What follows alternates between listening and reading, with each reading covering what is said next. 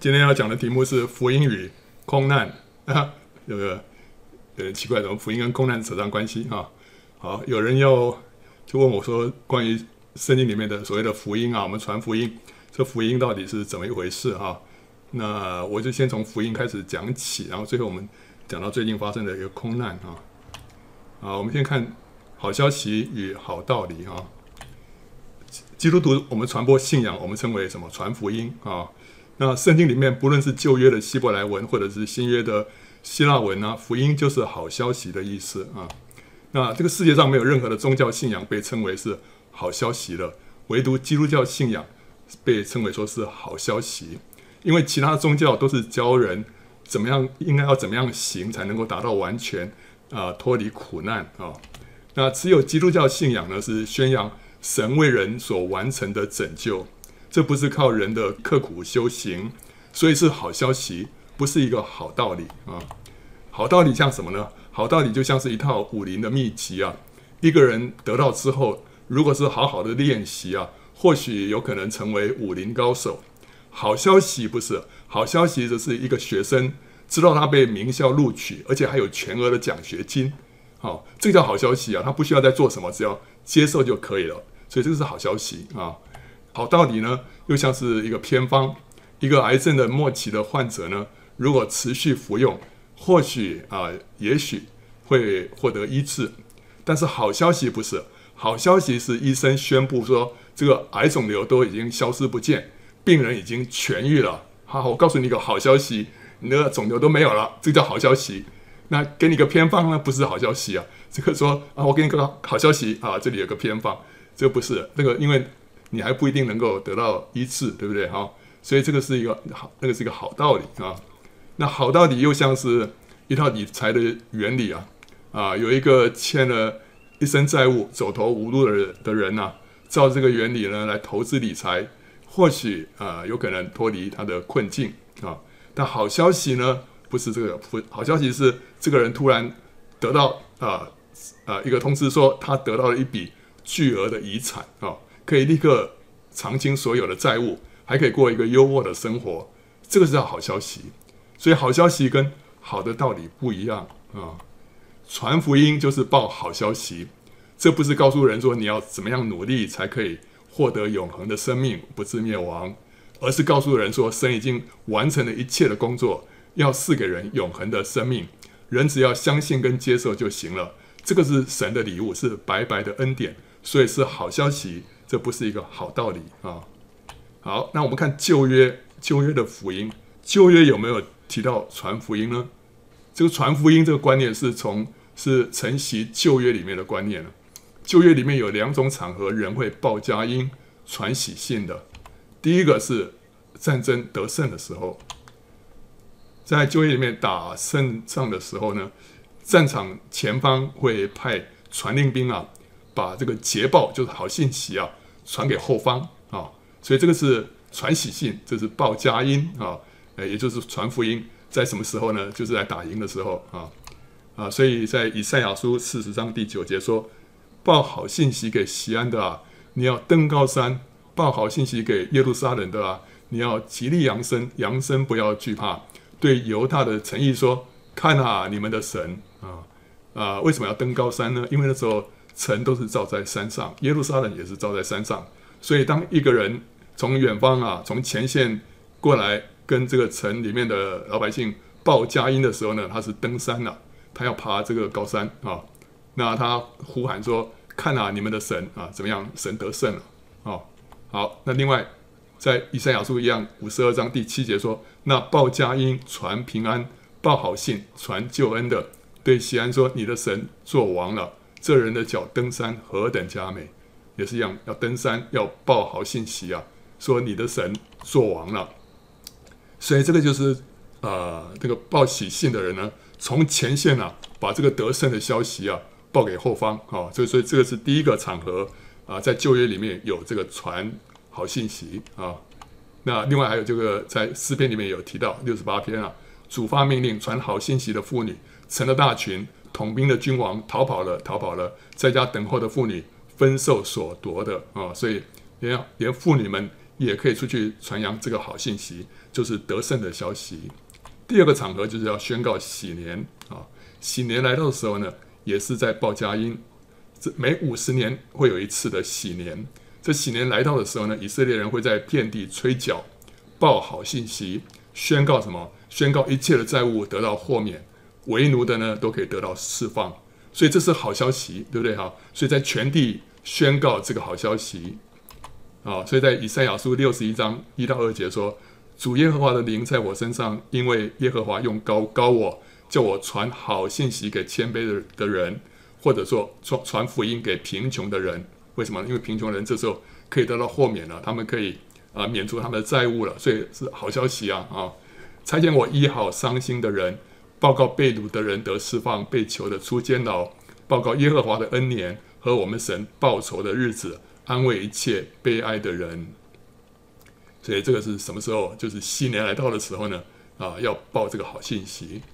那当主耶稣出来传道的时候，他就是宣扬这两方面的好消息。第一个讲到战争得胜，那报这个得胜的信息。主耶稣传道的主题是什么？就是神的国度降临。他传的福音就是天国的福音。所以他说：“天国近了，你们应当悔改。”啊，然后这个呃，他走遍加利利啊，在各会堂里教训人，传什么呢？传天国的福音，医治百姓各样的病症。为什么传天国的福音呢？就是说，这国度来到了。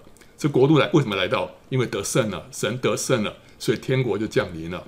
他说，这个天国的福音要传遍天下，对万民做见证，然后末期才来到。啊，所以他这个是一个得胜的好消息。当神的国度降临的时候，意味着什么？意味着基督已经得胜撒旦，使神的旨意行在地上，如同行在天上啊。所以主说：“我若靠着神的灵感鬼，这就是神的国领导你们了。”好，所以这个主耶稣他传福音，第一个是跟征战得胜有关；第二个呢，也是宣告喜年。主耶稣出来传道的时候，他就是引用以赛亚书六十一章一到二节的。有人把先知以赛亚的书交给他，他就打开啊，找到一处写的说：“主的灵在我身上，因为他用膏膏我，叫我传福音给贫穷的人。”差遣我报告被掳的得释放，瞎眼的得看见，叫那受压制的得自由，报告神悦纳人的喜年。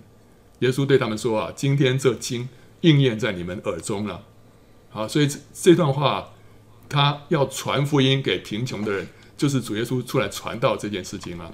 所以主耶稣的使命就是什么？就是传扬好信息啊！他要宣告真正的喜年来到，这个属灵的喜年啊，来到。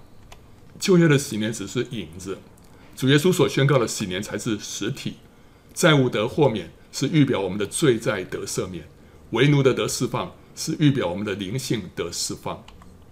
今天基督徒所传的好消息也包含这两大要素。第一个是战争得胜，讲到基督啊已经得胜了撒旦，得胜世界，得胜罪恶，得胜死亡，神的国度已经降临。第二个好消息是什么？宣告新年。讲到我们的罪已经得到赦免，我们的灵得到释放，我们的病得到医治，我们的难处得到解脱，啊，所以我们的好消息也是包含这两方面。我们接下来看主耶稣所传的天国的福音啊，因为福音有好几种啊，啊，刚看看到是旧约的福音，现在我们看到主耶稣所传的是天国的福音。神在旧约里面借着先知呢。曾经赐下应许啊，要建立大卫的国度，直到永远啊，所以大卫的国度会降临的。他说：“这个以赛亚说了，因有一婴孩为我们而生，有一子赐给我们，政权必担在他的肩头上。他的名称为奇妙、测试、全能的神、永在的父、和平的君。他的政权与平安必加增无穷。他必在大卫的宝座上治理他的国，以公平公义使国坚定稳固。”从今直到永远，万军之耶和华的热心必成就这事。这件事情什么时候成就啊？那时候还没有成就，但是他预言说将来有一个国度啊，这个国度会存到永远啊，这是神会让大卫的宝座啊坚立了，直到永远。所以这个有一个大卫的国度将来会来到啊。好，那神也启示但以理，世界的末了会兴起十国联盟啊。但是他们会被天上的神所立的天国所取代啊！呃，尼布甲尼撒王他梦见一座巨大的像啊、好，那这个像呢，金头银胸铜腹铁腿，然后半泥半铁的脚，可是后最后呢，有一个非人手所凿的这个石头啊，就打在这个巨像的这个半泥半铁的脚上面啊，那个十个指头啊，这个十国联盟把这个脚就砸碎了。那个石头呢，就是神所立的天国啊。他说啊，当那列王在位的时候，天上的神必另立一国，永不败坏，也不归别国的人，却要打碎灭绝那一切国，这国必存到永远。啊，所以最后他预言啊，会有一个天国来到，这个国会存到永远。好了，所以以赛亚他预言会有个大卫的国啊，存到永远。但以理呢，也预言会有个天国。会来啊，存到永远。那这个天国是什么？这个天国就是基督再来之后所建立的千年国度，是在那十国联盟之后才会出现的。所以就是那个千年国度。那当启示录里面第七位天使吹号之后，天上就有大声音说：“世上的国成了我主和主基督的国，他要做王，直到永永远远。”这个这个我主和主基督的国。就是这个天国啊，他会要做王，直到永永远远。所以这个是那个千一千年的千禧年当中这个千年国度，在那个时候呢，就会应验了神在旧约里面所应许的这个直到永远的这个国度啊。马太福音里面称这个国是天国，马可跟路加福音里面称这个国是神的国。其实这两者是一样的，天国呢就是神的国。为什么？因为马太福音的读者是犹太人，他们知道但以理书里面所预言的天国啊，所以他们知道说哦，有一个这个天国来了，就是讲到那个但以理书里面所讲的那一个。但是马可福音跟路加福音的读者是外邦人，他们没有听过但以理书啊，没有听过那个预言啊里面那个天国，所以这个作者就用神的国来取代天国，这样他们比较容易理解。因为神的国你就知道说是神掌权的国度啊。神作王掌权的国度叫神的国，那这个国度呢？啊，这个已经来到啊。好，主耶稣传道的时候，他是说天国近了，近了就表示说还没有了，还没有降临啊。那什么时候天国降临呢？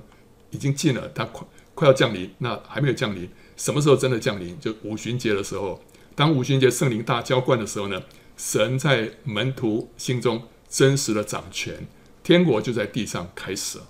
所以天国在地上什么时候开始？就五旬节圣灵降临的时候，圣灵在我们里面做主掌权。可是直到千禧年的时候，天国才在地上完全的实现。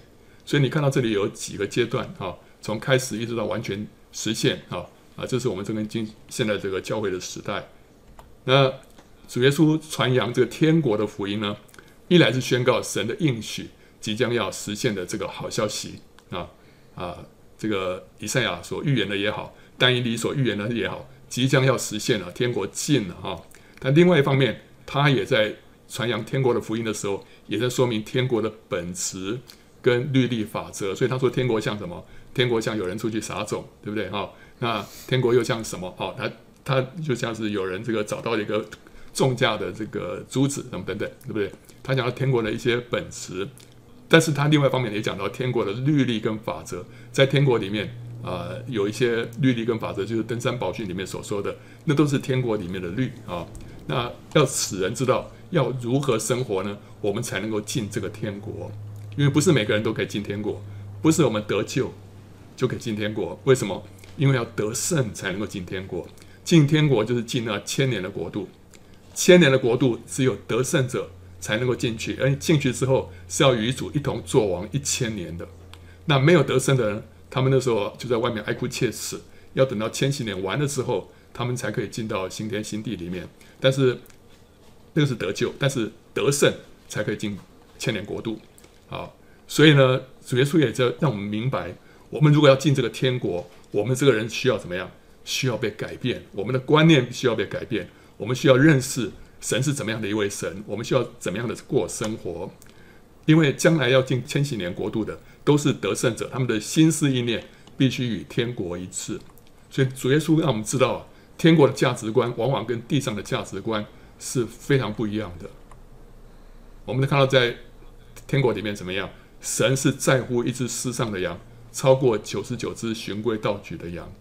这跟我们地上的观点会不一样，对不对？我们会在乎那九十九只，但神却在乎一只失丧的羊。神看重寡妇的两个小钱，超过财主的大笔奉献。神喜爱我们连续人，超过我们向他献上许多的祭物。在天国里面最大的，在地上却可能是默默无闻的。在地上教会圈子里面名声显赫的。在天国里面，却可能是最小的；在地上令你感到厌烦的人，却可能是帮助你进天国的贵人。在地上看为收获，在天国里面却可能是损失啊！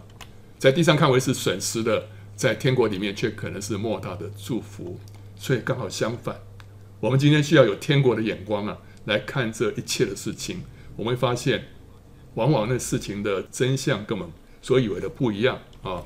在地上看为贵重的，在天国里面却是卑贱的；在地上看为卑贱的呢，在天国里面却是尊贵的；在地上的升迁，在天国里面却可能是降级；在地上使人哀哭的事情，到了天国却使你感到欢乐。所以这一切你会发现，完全倒过来，完全倒过来。所以我们要活在天国里面，我们整个观念要被神彻底的翻转啊！一个人拥有太多，反而会拦阻他进天国；一个人失去越多呢，反而会帮助他进天国。因为爱神而捡起地上的一张纸屑呢，胜过为了私利而建造一间大教堂，对不对？啊、你会觉得，捡几张纸屑有什么了不起？可是因为你你的动机是因为爱神，那你建造一间大教会不是很伟大吗？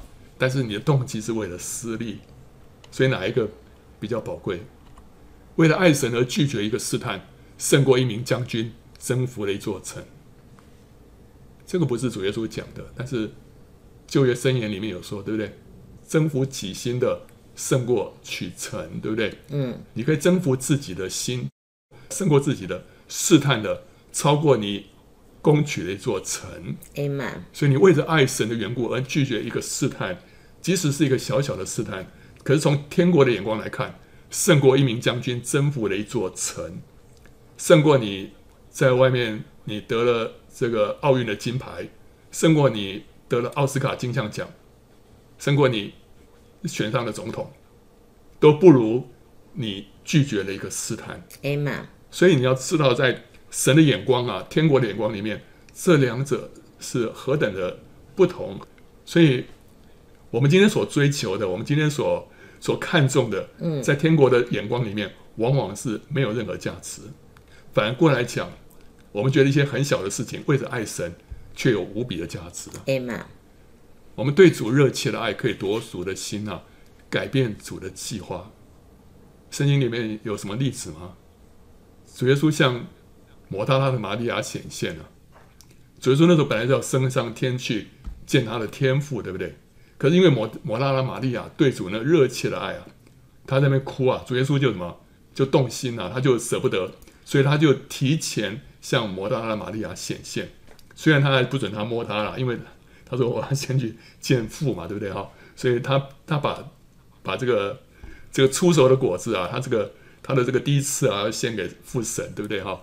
但是基本上他，他改变了他的行程，他先向玛利亚显现，所以我们这样的爱神的心啊，会让主改变他的计划。嗯，这个我们很难想象，呃，神可以被我们这样子来改变啊、还有呢，一颗微小却单纯的信心呢，可以移走一座大山。他说，那个信心只要像一个一粒芥菜种，可以让一座大山挪开啊。这个信心就是向着神的。向着神的信心。相信神，即使你的外外在的环境在那边变化改变了，你向着神还是相信他。你相信他的话，你相信他对你的爱永不改变。人是看外貌啊，神是看内心啊。所以世人所爱慕的美容，在天国里面却是虚浮的。所以我们需要需要整个人啊被神来改变。那主耶稣来。他在传天国的福音啊，就把这些观念啊，在门徒当中啊，一点一滴的来改变门徒，让门徒知道说，你们在那边争论谁为大，可是你们要知道，在天国里面为大的就是那要服侍服侍人的。你做一个最小的、最卑微的，你在天国里面反而是最大的。Amen。门徒没办法理解，对不对？哈，可当圣灵降临的时候，他们整个人就豁然开朗了。啊，好，那后来保罗传讲的是基督的福音啊。马太福音里面有三次提到天国的福音，那路加福音里面有三次提到神国的福音啊。使徒行传里面呢，有一次提到神国的福音啊。所以天国的福音就是神国的福音了啊。好，所以这是新约里面有提到的。那这个使徒行传里面是第八章十二节里面，即是他们信的腓力所传神国的福音和耶稣基督的名，连男带女就受了洗。这是新约里面。最后一次提到神国的福音，后来保罗传传福音的时候，就不再提到神国的福音，也不再提天国的福音了。为什么呢？到了保罗的书信呢、福音就被称为什么？称为基督的福音。福音的焦点呢，就从国度转到基督的身上。为什么？因为圣灵还没有来之前呢，人没有办法理解基督的奥秘，所以耶稣并不急着向人。启示他的自己，乃是先传天国的福音，向人介绍天国。主耶稣什么时候向人启示他的自己了？他一直到了快要到登山变相的时候，才问彼得说：“你们说我是谁？”彼得说：“你是基督，是永生神的儿子，对不对？”所以他是到了到了传道的后期，他才启示他自己，说他是基督。那门徒刚开始就怀疑，就觉得是啊，但是主耶稣也都没明讲啊，他只说人子如何如何啊。后来他才明说他就是基督，所以基督要被人认识，那时候还不是时候，所以那时候他出去传道的时候也不让人家张扬他自己做了一些什么东西啊。好，所以因为时候还没有到，要等到圣灵来，人才会真正认识基督。甚至于当主耶稣从死里复活之后呢，有四十天之久啊，向门徒显现，他也是在讲什么？讲说神国的事啊，在使徒经上一章三节说。他受害之后，用许多的凭据，将自己活活的显给使徒看，四十天之久，向他们显现，讲说神国的事。他也不讲基督啊，他讲他讲神国的事。所以主耶稣的传道里面的中心啊，你看到都是围绕着神的国啊，神的国。可是呢，到了保罗啊，那就不一样了啊。好了，这一切关于神国的教导呢，都是指向圣灵的降临啊。所以当五旬节，圣灵如火焰般的舌头。落在门徒头上的时候呢，神的国就具体的降临了。圣灵来了就怎么样？就荣耀基督哦，就为基督做见证，使人真知道基督。保罗信主之后，神就把他带到亚拉伯的旷野，神亲自将基督启示在他的心里。就加拉太书一章十六节所说的，神亲自把他的儿子启示在保罗的心里，让保罗直接从神启示认识基督。他这个认识不是从啊，其他的使徒学到的是神亲自让他认识基督，而且使他明白神的奥秘就是基督。基督是神一切计划的核心。神赐给人最大的礼物就是基督自己。神使基督成为我们的一切，他是我们的智慧、公义、圣洁、救赎。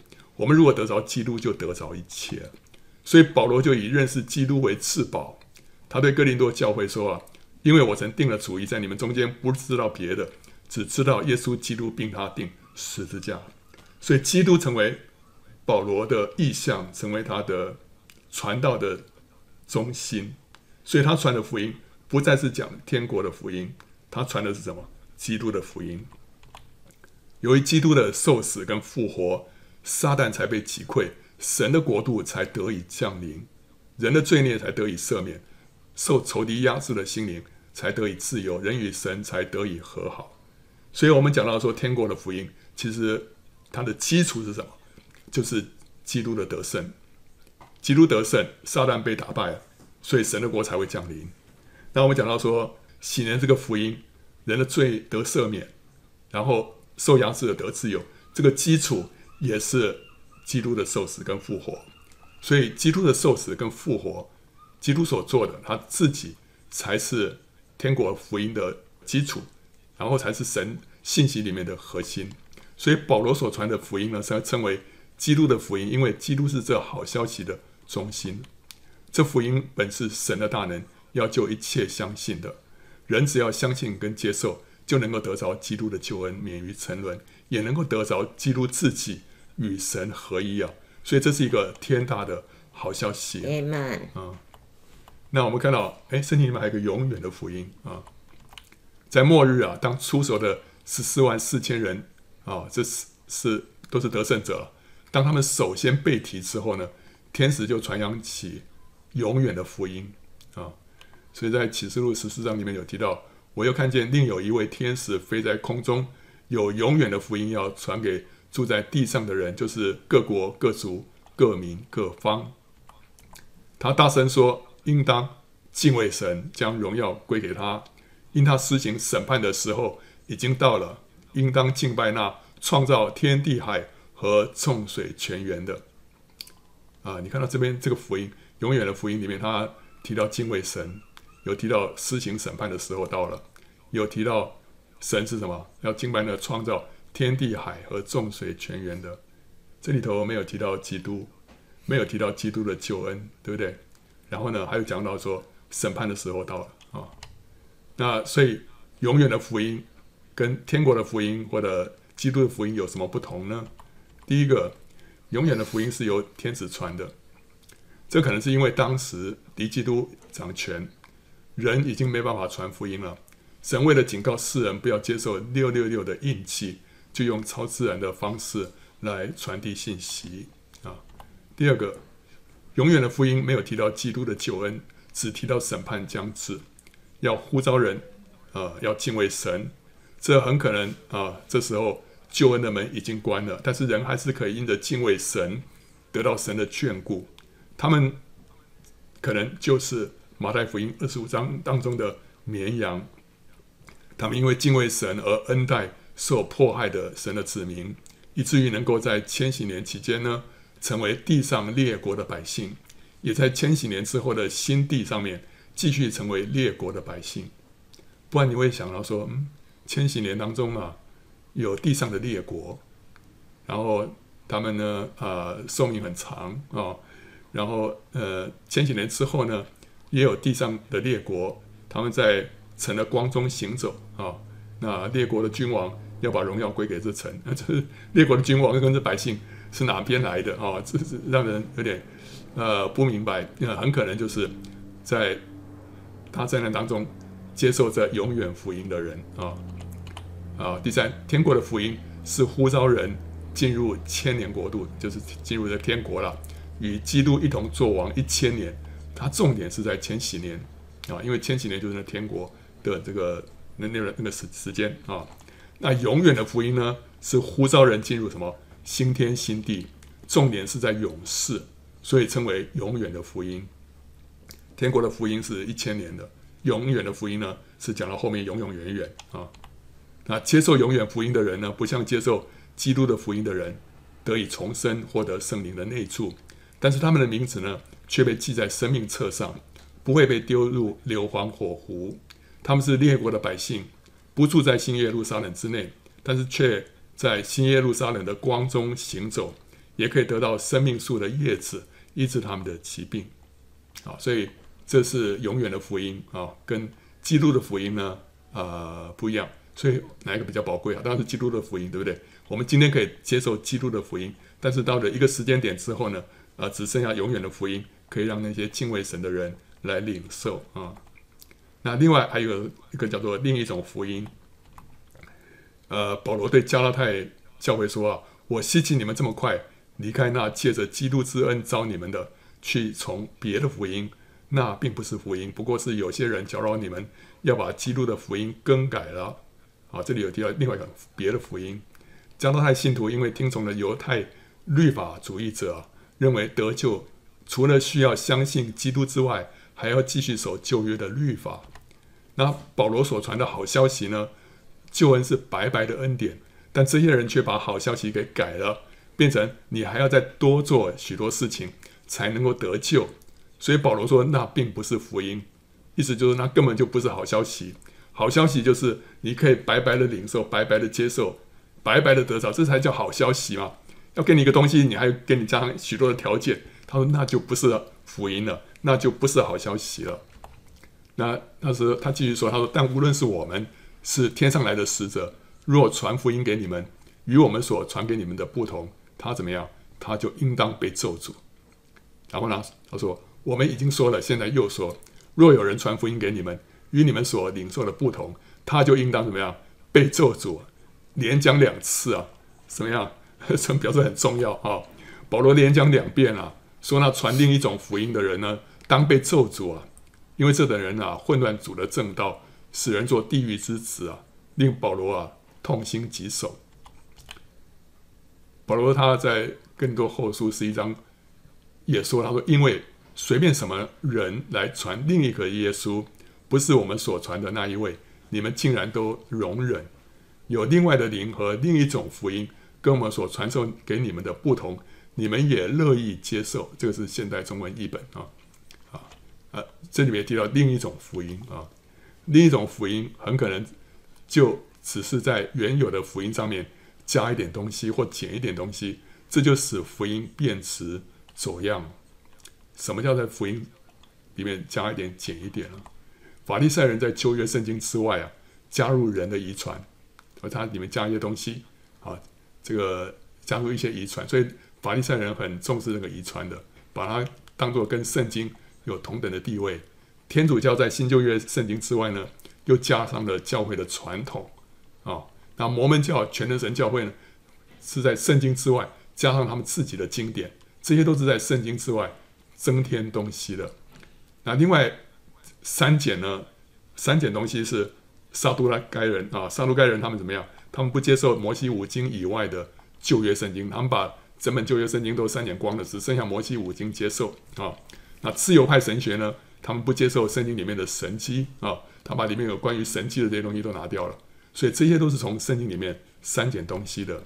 另外还有一些人呢，否定圣经里面的部分真理，这也相当于是从圣经里面删掉一些东西。同时，他们也否定了圣经全为神所默示的。例如，有人声称啊，保罗的某些教导是他早期的看法，不值得采信；后来的教导才是真理。哦，听到有些有一派人这样子在教导，他说：“哦，所以某某一卷书呃比较不重要，某一卷书才比较呃重要。”所以他把圣经里面的一些经典啊，给他贬低了啊。所以这个东西让我们马上要起一个警戒，这可能是异端啊。后来发现果然是异端啊。另外有人说啊，马太福音的登山宝训是写给犹太人的，外邦人呢不需要遵从啊，因为他说啊，打你右点，左点也给他打，这我们怎么实行呢？后来他们说啊，这个是写给犹太人的，我们外邦人不需要 不需要管这些，所以呢，把这个难单的单词给犹太人去当就好了。这也是把这圣经里面的一些。一些话给删减掉了啊、哦。那另外有人说啊，约翰的著作是针对诺斯底异端啊，不是写给基督徒看的啊。像那个什么，那个恩典福音啊，恩典福音说啊，我们现在都是恩典了，我们现在不需要认罪悔改。那你就跟他说，哎，可是约翰一书里面说，我们若认自己的罪啊，神是信实的，是公义的，必要赦免我们的罪啊，洗净我们一切的不义啊。他说啊，不是啦，因为约翰。约翰的著作是写给诺斯底异端看的，所以呢，这段话也不是写给我们基督徒的。基督徒呢就不需要认罪悔改，所以这个也是把圣经里面的一些话给它删除掉啊。结果呢会发展成为异端。那另外有人说啊，旧约里面的篇章呢，如果没有指向基督的话，就毫无价值。有人说，这个旧约里面就是要指着基督的那些预言啊，或者是呃有这些预表的。才有价值啊、那没有基督的就没有价值，所以他们说诗篇第一篇没有价值，因为他在高举律法，啊、我爱慕你的律法，爱慕你的话语，但里面没有基督。那第二篇就很有价值，因为讲到你要亲子啊，跟呃子亲嘴啊，讲到基督，所以第二篇很有价值，就就把这个圣经啊旧约啊弄得支离破碎，有些东西有价值，有些东西没有价值啊。那个讲员又说：“呃，这个约利米书没什么价值，因为约利米书里面整本书里面只有大概两处地方提到基督，其他地方都没提到，所以没什么价值。所以这就是把圣经贬低了。有些地方有价值，有些地方就没有价值。可是到底是谁给你这个权柄，让你能够给圣经打分数？哪个地方有价值，哪个地方没有价值呢？对不对？圣经里面其实都是神所默示的。所以，当人把这个圣经里面这样子贬低或者删除的时候，我们要马上要里面有个红灯要亮起来啊！有人说现在是恩典的时代，旧约的律法都已经作废了，我们不需要去看了，不需要去读了。错，在旧约的律法里面，我们看见神的心意啊，要看见神的心意，而且，而且。整本整本圣经，我们全盘接受，我们会得到平衡、均衡的营养、完整的营养。如果你只读一部分，你的营养就失去平衡，你就会营养不良。如果你甚至于还还这个贬低一些这个经文的话，删除掉一些经文的话，你甚至于会中毒啊，会中毒。所以要非常小心，无论是新约或旧约，神都曾警告过。不可以加添或删减他的话，在旧约里面，啊，摩西在申命记十二章三十二节说：“凡我所吩咐的，你们都要谨守遵行，不可加添，也不可删减。”在新约里面，启示录二十二章，我向一切听见这书上预言的做见证，若有人在这预言上加添什么，神必将写在这书上的灾祸加在他身上。这书上的预言，若有人删去什么，神必从这书上。所写的生命树和圣城删去他的份，所以若有人在圣经中增加或删减东西，贬低圣经的权威，这就是一个警讯，这是一个讯号，使人认出说这是一个另一种福音啊，这是另一种福音，所以大家要要特别小心，特别在这末世啊，如果有人的一些言论啊，让你这个在贬低圣经。的权威或者删除或者增加，我们都要特别小心。最后，我们来看这个亚马逊的空难啊，这空难跟福音有什么关系啊？这个两个月前啊，二零二三年啊五月一日，有一架小飞机啊在哥伦比亚的亚马逊丛林坠毁。那飞机上面有三名成年人啊都丧生，有四名孩童幸存，他们是。维托托族原住民的四个姐弟妹啊，最大的十三岁，最小的才一岁啊。呃，下面这个图就是那那那个小飞机啊坠毁在丛林里面。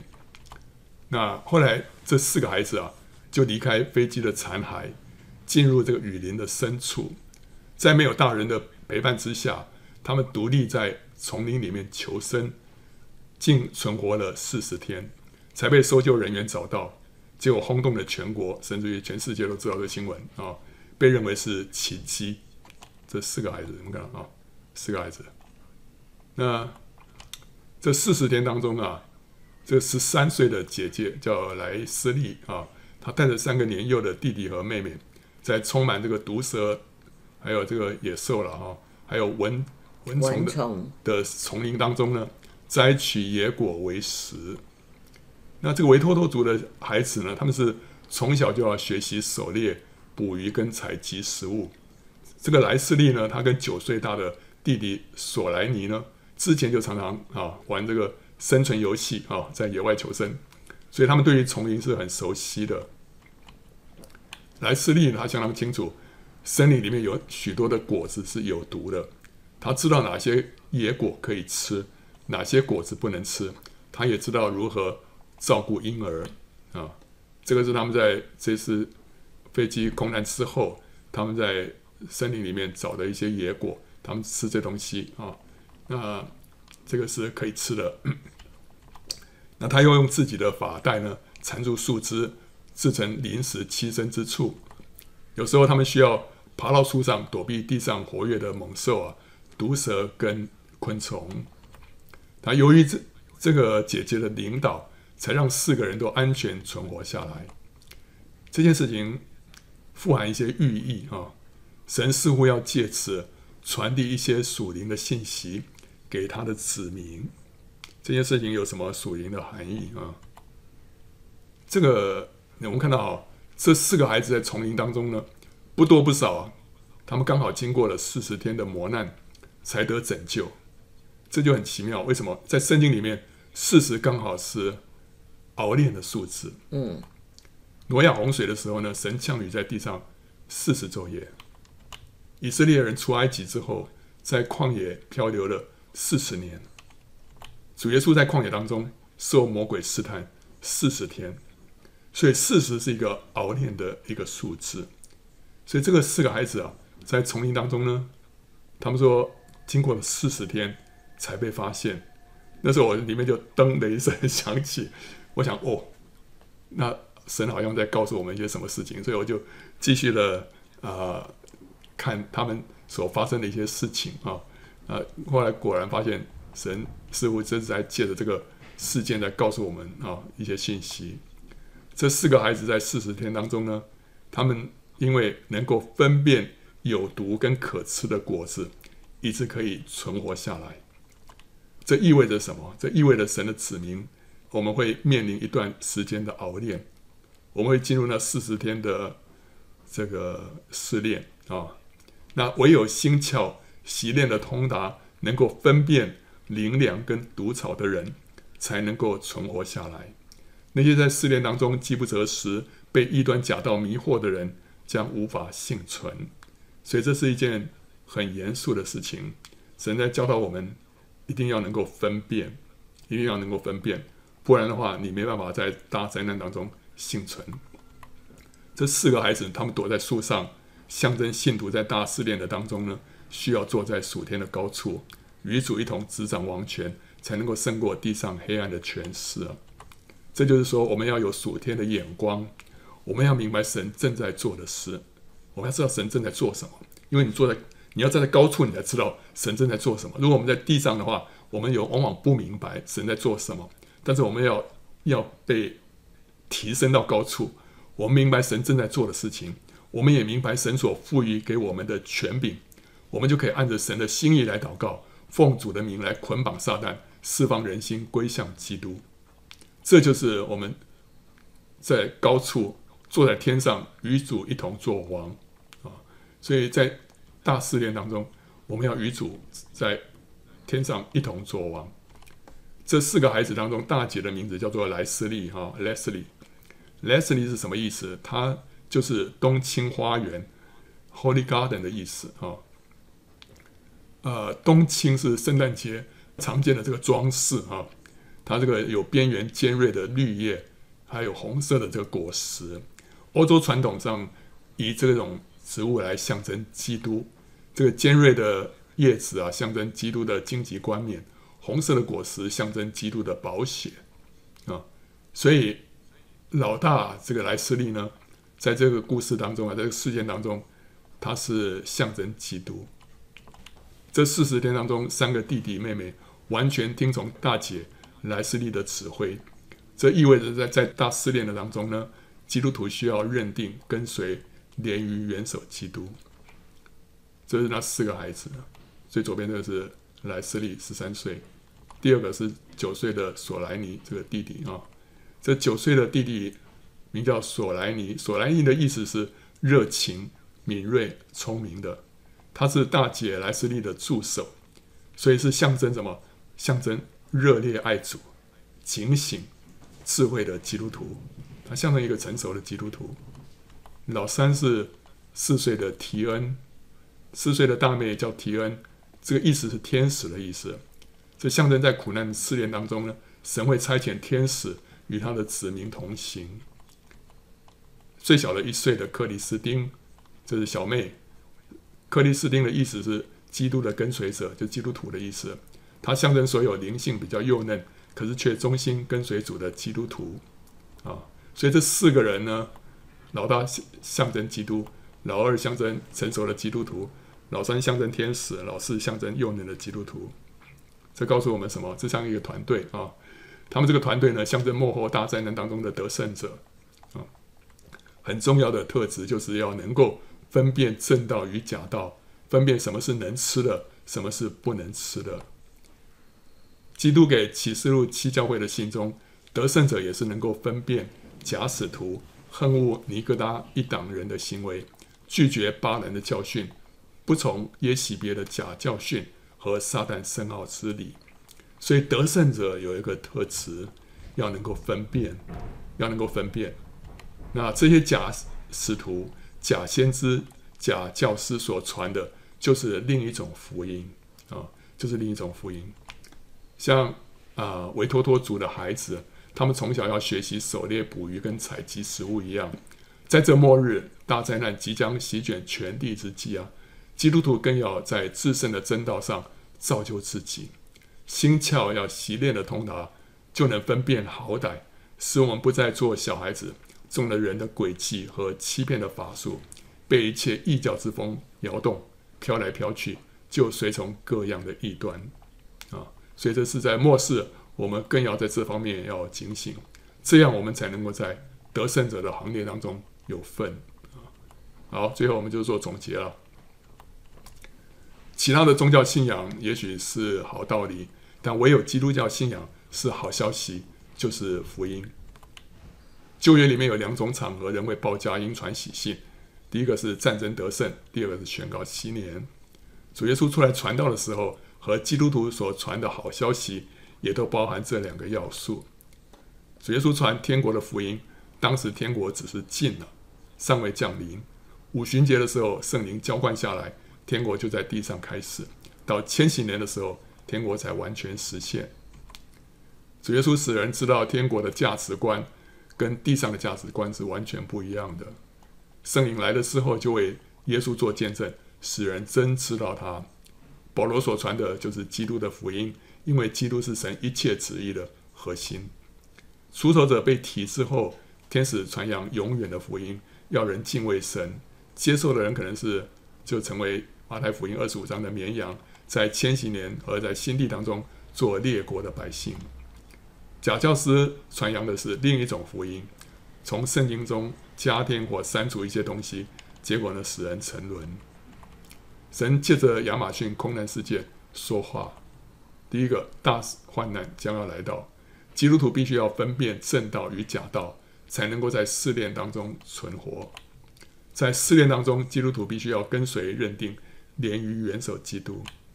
在试炼当中，基督徒必须坐在属天的高处。执掌王权，胜过仇敌。最后，基督徒必须要及早在真道上造就自己，就能够分辨好歹，才不会受迷惑。好，欢迎到圣经简报站观看更多相关的视频跟下载 PowerPoint 档啊。